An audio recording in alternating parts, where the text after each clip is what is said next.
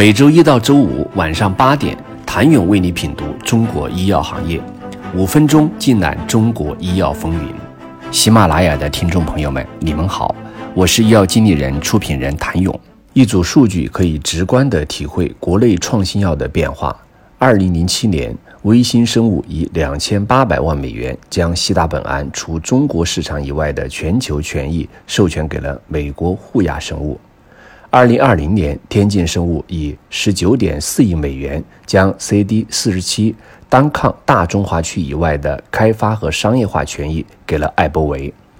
二零二一年，荣昌生物以高达二十六亿美元将维迪西妥单抗授权给美国西雅图遗传学公司。二零二二年，天眼药业仅将两个已开发抗体和两个潜在抗体授权给赛洛菲，就获得了最高二十五亿美元的交易价值。金额变化是最为明显的，还有三点也不容忽视：一是引进方从寥寥变成了。艾伯维这样的跨国药企，或是西雅图遗传学公司这种先驱型生物科技公司；二是授权对象从小分子演变成为单抗、ADC、双抗、CAR-T 等新型疗法；三是授权阶段从后期候选化合物到早期候选化合物，再到以抗体靶点为交易对象的技术平台方向的交易。显然，现阶段中国的生物科技公司并不会满足于只做产品授权或是技术授权。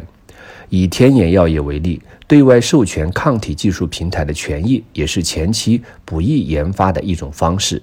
而自主开发的产品，都是他们认为有国际竞争力的高度差异化的产品。这些产品不仅仅自己进入临床，未来还会和其他产品串联成一个投资组合。相互之间可以进行联用。药企在管线构建早期就要通过战略上的规划来分析每个靶点和产品的特点，以及它们之间的协同情况。而现阶段，通过产品授权或者是技术授权与国际大药企合作，是通往国际化最可执行、可落地的途径。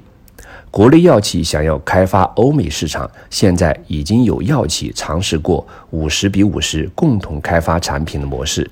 比如强生和传奇生物关于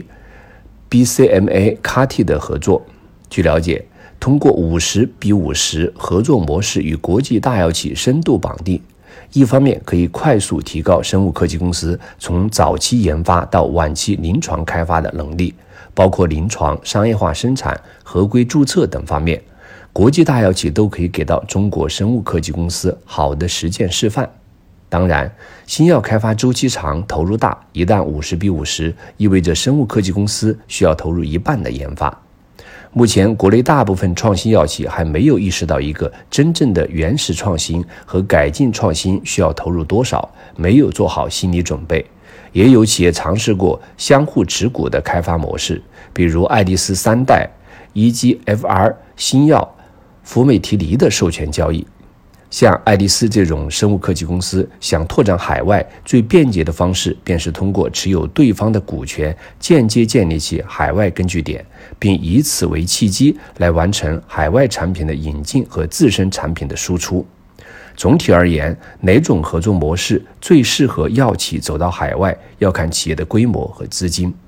如果企业规模比较大，有投资扩张的能力，并且愿意投资，同时拥有充足资金，可以考虑深度绑定的合作模式。但大部分企业可能是规模比较小的初创企业，人员较少，也缺乏资金。这时，最好的选择或许是多授权一些权益，减少些风险。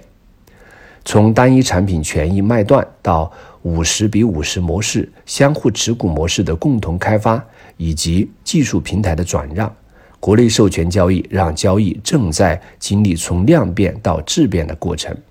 在这一过程中，海外药企对中国医药创新越来越认可，中国药企则是越来越自信了。